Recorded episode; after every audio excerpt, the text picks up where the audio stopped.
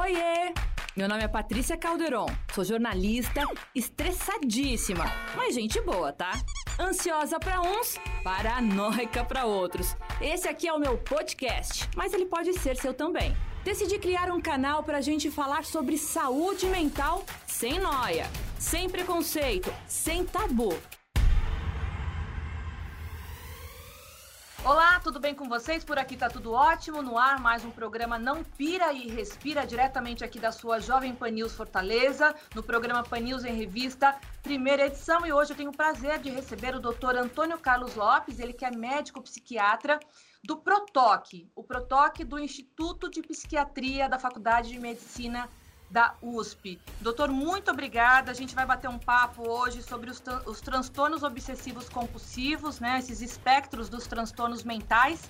E é um prazer receber o senhor aqui. Eu que agradeço. Obrigado. Doutor, na, na categoria de transtorno obsessivo compulsivo, a gente pode fazer quais as classificações? Olha, então, primeiro é, a gente precisa definir o que é transtorno obsessivo compulsivo, tá?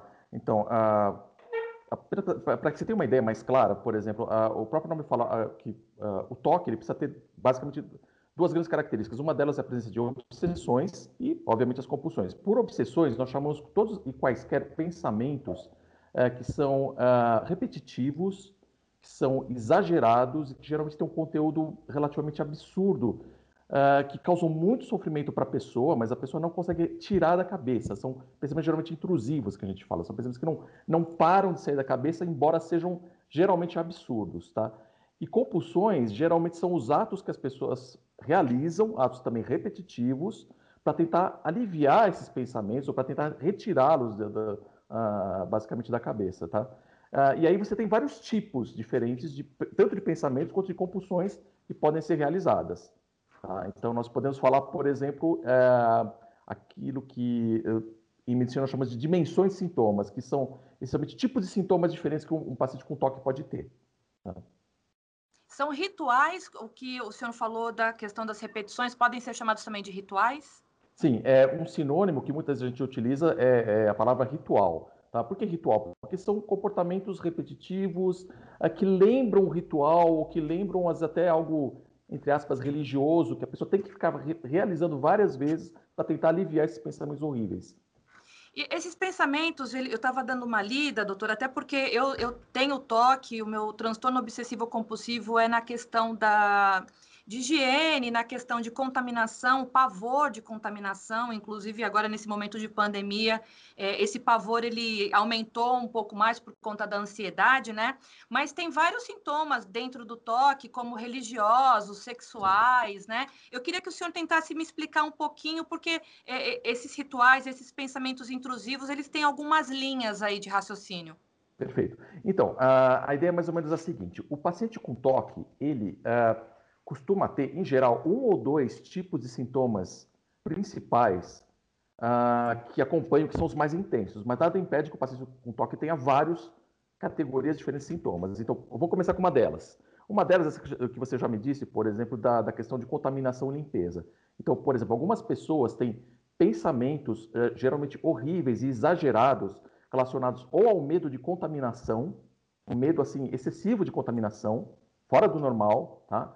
Ou o medo de se sujar especificamente. Tá? Mesmo que isso não tenha nada a ver com contaminação, mesmo que isso não tenha nada a ver com, com, uh, com doença especificamente. E daí, para aliviar esse pensamento que o tempo todo bombardeando a cabeça da pessoa, uh, normalmente o, o, que esse indivíduo tem que fazer é ficar se, se, lavando, se limpando ou lavando tudo ao seu redor. Lavando, limpando, esfregando, uh, tomando banhos excessivos, ficando, por exemplo, duas, três horas tomando banho, uh, escovando o dente o dia inteiro, uh, lavando as mãos sempre que possível, mesmo sem necessidade. Tá? isso seria um exemplo desse eh, tipo de sintoma, dessa dimensão de sintoma especificamente. Isso é uma delas. Então, tá. seriam os rituais para quem sofre do transtorno obsessivo compulsivo é. diagnostica, diagnosticado como esse, esse medo de contaminação e limpeza. Aí esses seriam os rituais, ficar tomando banho, limpando, e uma coisa que não tem fim, né? Como se nada não tivesse. Limpar. Pode ficar, às vezes, horas e horas, pode passar o dia inteiro limpando a casa, no dia seguinte acha que está sujo de novo, tem que limpar de novo, não consegue se controlar, de tanto que fica com esse pensamento. Mesmo enxergando tudo absolutamente limpo. É, porque até quem está ouvindo a gente, doutor, é bom explicar, porque tem, tem que tentar diferenciar onde é a questão de você ser uma pessoa organizada, limpa, e onde já se torna uma doença, porque quando já fica exagerado dessa forma, desacerbada, já é um transtorno, né? Porque não, não é, não é normal você ficar lá desesperadamente o dia inteiro tomando o seu tempo para poder limpar um, algo que já está limpo. Então, para ser toque, o fundamental é isso, tem que ser algo é, muito exagerado, que toma um tempo exagerado, inclusive, da vida da pessoa, geralmente no mínimo uma, duas, três, tem gente que às vezes oito horas por dia, com pensamentos e com rituais, realizando, para de fazer tudo, ou seja, tra isso traz um prejuízo para a pessoa em termos funcionais, a pessoa para, às vezes para de trabalhar, ou não trabalha direito, não consegue estudar direito, não consegue se relacionar direito com as pessoas, de tão uh, que fica envolvida com esses, com esses sintomas, tá? Isso é um tipo, mas tem outros tipos também de toque, tá? Quais são? Todos eles, por exemplo, um outro tipo de sintoma é aquele relacionado a pensamentos de, de, de uh, quanto a desgraças, quanto a eventos violentos, agressivos, uh, morte, uh, desastres, tá? que algumas pessoas têm. E para evitar isso, para não ter esses pensamentos, a pessoa acaba realizando outros tipos de rituais. Por exemplo, se a pessoa imagina que uh, vai explodir a casa, porque imagina que talvez tenha deixado ligado o fogão, a pessoa fica toda hora verificando, conferindo se realmente o fogão está tá desligado ou não. Ou toda hora olhando a porta, a janela e, e um ferro de passar para ver, olha, será que eu fechei direito isso aqui? Será que eu desliguei mesmo? E às vezes a pessoa uh, pode ter outros medos também. Eu me lembro de um paciente que ele dizia que ele, às vezes, ele ficava imaginando que quando estava dirigindo o carro dele, ele poderia ter eventualmente atropelado alguma pessoa sem perceber. E daí ele tinha que voltar várias vezes no mesmo local para conferir, para ter certeza que ninguém foi atropelado naquele mesmo local. Mas sabendo que isso era absurdo. Mesmo sendo pensamentos absurdos e surreais, a cabeça faz o paciente pensar que aquilo é uma realidade, né? Na hora, parece real, embora a maioria dos pacientes falem, no fundo eu sei que não é real.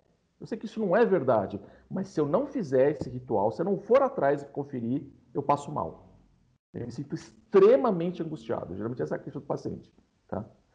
Tem outros tipos também, que eu posso estar falando um pouco. Por, Por exemplo, algumas, algumas pessoas têm outros tipos de pensamentos relacionados à questão ou de sexualidade, ou de moralidade, ou de religião. Às vezes misturados, inclusive. Ah, então, por exemplo, algumas pessoas que vão na igreja e de repente é, vem um pensamento que, do tipo, ah, você poderia fazer sexo com a, com a Virgem Maria, por exemplo, tá? Ah, essas pessoas acham um absurdo total esse tipo de, de, de, pensamento, mas esse pensamento ficou o tempo todo voltando, voltando, voltando na mente da pessoa. Tá? Ou então a pessoa imagina que uh, cometeu algum pecado mortal. Uma pessoa que não fez absolutamente nada, não tem motivo nenhum. E para tirar esse pensamento horrível, a pessoa fica três, quatro, cinco horas por dia rezando, rezando, rezando, rezando, rezando, rezando, rezando, rezando, rezando até a exaustão. Ah, esse é um outro tipo. Tá? Outros tipos também. Algumas pessoas têm ah, algumas cismas em relação à posição de objetos. Tá? Geralmente são pessoas muito organizadas e que se sentem muito mal se qualquer objeto, por exemplo, dentro de casa, ou no escritório, no trabalho, seja lá onde for, for minimamente retirado fora do lugar. A pessoa se incomoda. Questão da simetria. Simetria, exatamente, são sintomas de simetria. Esse geralmente não tem exatamente um pensamento uh, associado. É muito mais uma sensação visual de desconforto. Tá? Toda vez que a pessoa, algumas pessoas falam, por exemplo, olha, eu tenho que deixar tudo absolutamente alinhadas, eu tenho que deixar até os objetos absolutamente no centro de alguma coisa. E se tiver um milímetro fora, a pessoa já se sente mal, já incomoda. Para tudo, porque tem que alinhar, tem que colocar no lugar certinho, não pode ficar torto, tem que ficar toda hora olhando se os quadros estão tortos ou não, por exemplo. Doutor, de onde que pode é, surgir a questão do transtorno obsessivo compulsivo? É hereditário? É, é, algo genético? É alguma disfunção do cérebro? O que, que vocês, enquanto médicos e, e pesquisadores, já têm de resposta para o toque? A gente sabe o seguinte, que, uh, bem, a gente pode falar que ele é familiar. Familiar significa, é uma soma de, uma, tem um componente genético, Tá? Um pouco pode ser herdado de pai para filho, tá? mas um pouco também pode ser aprendido dentro da família. Então a gente fala que é familiar nesse sentido. Tá? Então, ah, assim, é, é comum que muitos pacientes com toque tenham alguém na família que tenha toque também ou algo semelhante a toque. Tá? Mas isso não é regra. Às vezes, alguns casos, não tem história nenhuma. Mas isso é menos frequente. Tá? Então, na maioria dos casos, tem um componente genético ou familiar envolvido. Tá? Isso é um aspecto. Um outro aspecto tem a ver com é, como é que funciona, ah, de onde vem o toque em termos, por exemplo, cerebrais, o que acontece no cérebro de quem tem toque. Tá? Ah, isso é uma coisa que ainda tem, tem, tem muitos estudos, a gente não sabe tudo em relação a isso, mas o que podemos já dizer é que, aparentemente, quem tem toque tem umas regiões do cérebro que provavelmente uh, funcionam de uma forma excessiva. Tá? Não, não, é o cérebro inteiro, claro que não, mas tem algumas regiões específicas do cérebro, um circuito que a gente fala, uh, que praticamente o dia todo funcionando. São circuitos que normalmente, em quem não tem toque, eles ligam e desligam. E quem tem toque, aparentemente, ele mais liga do que desliga, ele fica quase que o tempo todo funcionando. São circuitos que têm a ver com percepção de risco, com repetição de comportamentos. E é, Hoje existe algum tratamento eficaz, além da, do medicamentoso, que eu li algo em relação a uma cirurgia, que inclusive é liderada essa pesquisa, eu não sei se já é pesquisa ou se já tem várias pessoas que passaram por essa cirurgia, mas eu queria que o senhor explicasse um pouquinho é, essa metodologia que o senhor lidera aí no Instituto de Psiquiatria da USP. Tá, então, são, são questões diferentes. Existem uh, vários tipos de tratamento para toque, Tá? Se quiser, eu posso falar rapidinho. E já, eu quero, pode falar, por favor. Então, uh, um dos tratamentos que você já comentou é o tratamento medicamentoso. Tá? O tratamento medicamentoso, habitualmente, o que a gente utiliza são medicamentos uh, que primariamente foram usados para tratamento de depressão, mas que tinham muito efeito sobre uma substância chamada serotonina. Tá? Então, geralmente, esses antidepressivos serotonérgicos, eles podem aliviar sintomas de toque desde que sejam usados em dose muito elevada. Isso é um detalhe que nem todo mundo sabe. Elevada quanto? Por exemplo, se você utiliza um medicamento, faz de conta a fluoxetina, que para depressão você utilizaria um comprimido de 20 miligramas, habitualmente, para toque, a maioria dos pacientes estão tomando 3 a 4 comprimidos por dia. E só funciona geralmente com 3 ou 4. Tipo 80 miligramas, 60 Exatamente, miligramas. 60 miligramas, 80 miligramas para a maioria das pessoas. E geralmente eles, o paciente com toque tolera muito bem, isso é, é curioso. E geralmente não estranham essas dosagens elevadas de antidepressivos. Tá? Na maioria dos casos, se você não utilizar uma dose elevada, não vai fazer efeito. Às vezes, você pode usar também medicamentos que aumentam o efeito desses antidepressivos. São chamados potencializadores. Então, por exemplo, ah, alguns medicamentos que têm efeito sobre dopamina podem, às vezes, ter esse efeito de aumentar o efeito do medicamento primário antitoque. Tá? Então, tipo aloperidol, lanzapina, risperidona, aripiprazol, tem vários medicamentos. E a cetralina, doutor? A cetralina, por exemplo, é um dos antidepressivos que a gente utiliza. Posso até falar os nomes? Fluoxetina, cetralina, escitalopram, paroxetina, clomipramina, hum, que mais? Fluvoxamina, são alguns dos medicamentos que a gente utiliza habitualmente para tratamento de toque. E aí é o seguinte, por exemplo, se você utiliza uma dose alta, espera um período, geralmente no máximo 10, 12 semanas, uma dosagem alta, eles têm efeito. Não teve efeito, ou você troca de medicamento, ou você associa um medicamento para aumentar o efeito desse. Então, é, não tem uma medicação alvo, é cada paciente responde bem a uma medicação que tem que ter, Exatamente. testar. Exatamente, você tem que ir testando até achar aquela que funciona. Na prática, funciona muito assim, tá? Isso para tratamento medicamentoso, tá? E causa dependência, doutor? Não, não causa. Não causa dependência nenhuma, isso que é interessante. Outra coisa é o tratamento, uh, os outros tratamentos. Então, o tratamento com terapia. Terapia comportamental é um tipo específico de psicoterapia, então não é qualquer terapia. É uma terapia que você expõe o paciente, você faz o paciente uh, entrar em contato com aquilo que ele tem medo e tentar realizar o contrário do que o toque manda ele fazer. Tá? Não é uma terapia fácil de fazer, não é uma terapia simples de fazer, e você não acha tanto psicólogo que saiba utilizar essas técnicas, é verdade. Mas é uma terapia que, quando bem utilizada, tem um efeito impressionante em termos de melhora. Muitos pacientes melhoram, melhoram bastante com esse tipo de, de abordagem. Tá? Mas você tem que fazer, no mínimo, pode colocar dois, três meses de terapia no então, mínimo. Por exemplo, se eu, tenho, se eu tenho medo de uma injeção, da, da agulha da injeção, eu vou ter que ser exposta àquilo que me causa um certo pavor, é isso? Primeiro, você tem que chegar perto de locais onde tem agulha. Depois de um determinado momento, se você não aguenta pegar na agulha, você tem que pelo menos uh, ficar muito próxima visualmente dessa agulha até se acostumar com aquela sensação. Depois que você se acostumar com essa sensação, você vai tocar na agulha. De propósito. Mesmo que você sinta medo, mesmo que você sinta um desconforto, até aquele desconforto ir embora. E uma hora ele costuma ir embora. Mas, então, assim, é, a ideia é não fugir do toque, é enfrentar, lentamente, mas enfrentar o toque. Essa é a ideia desse tipo de tratamento. E funciona, funciona muito. Pelo menos pode colocar 60%, 70% dos casos melhorando muito com essa abordagem. Tá? Agora, tem pessoas que não melhoram nem com uma abordagem nem com a outra. Você pode dar 10, 15 medicamentos diferentes, fazer dois, três anos de terapia de exposição, terapia comportamental pura, e nem assim melhora. Para esses casos, a gente acaba pensando na possibilidade de cirurgia. Casos que são geralmente muito graves, com muito comprometimento, que não respondem a nada. Ah, e aí o que você faz, eh, no caso, é uma intervenção direto no cérebro da pessoa. Que você pode usar basicamente dois grandes tipos de intervenção que está utilizando atualmente. Ou a gente introduz um eletrodo numa região que a gente acredita que tem tudo a ver com o funcionamento cerebral do toque. Coloca esse eletrodo instalado lá dentro e depois por debaixo da pele você passa o fiozinho desse eletrodo até um marca-passo, onde você liga debaixo da pele, óbvio. E esse marca-passo ele faz com que aquela região que a gente acredita que tem a ver com o funcionamento do toque funcione de uma maneira completamente diferente. E pare com sintomas gradualmente. Esse é um, um tipo de cirurgia.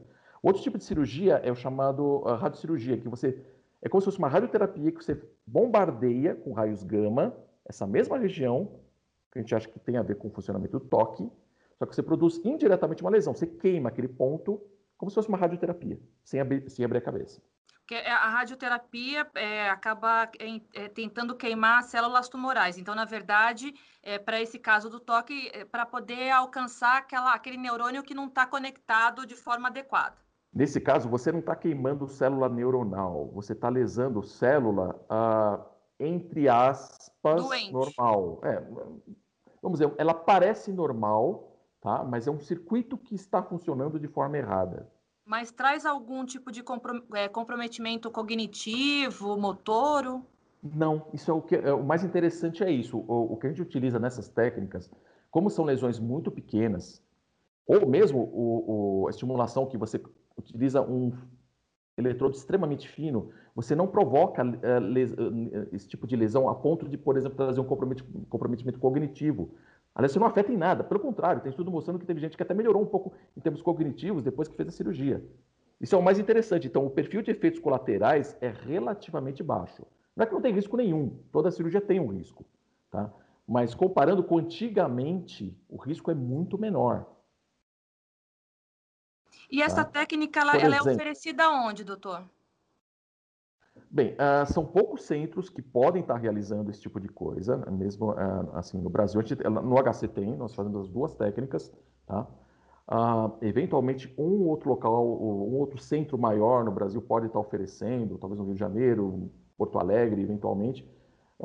mas São Paulo, nesse ponto, está tá mais especializado nesse tipo de, de, de, de intervenção. Mas tem um detalhe importante: Uh, todo paciente que vai para cirurgia antes, ele precisa ser avaliado pelo Conselho Regional de Medicina. Isso é, uma, é, é atualmente é uma norma que todo médico tem que uh, seguir, ou seja, não é só chegar lá e falar, oh, eu quero fazer cirurgia, vamos marcar amanhã e acabou. Não funciona dessa forma.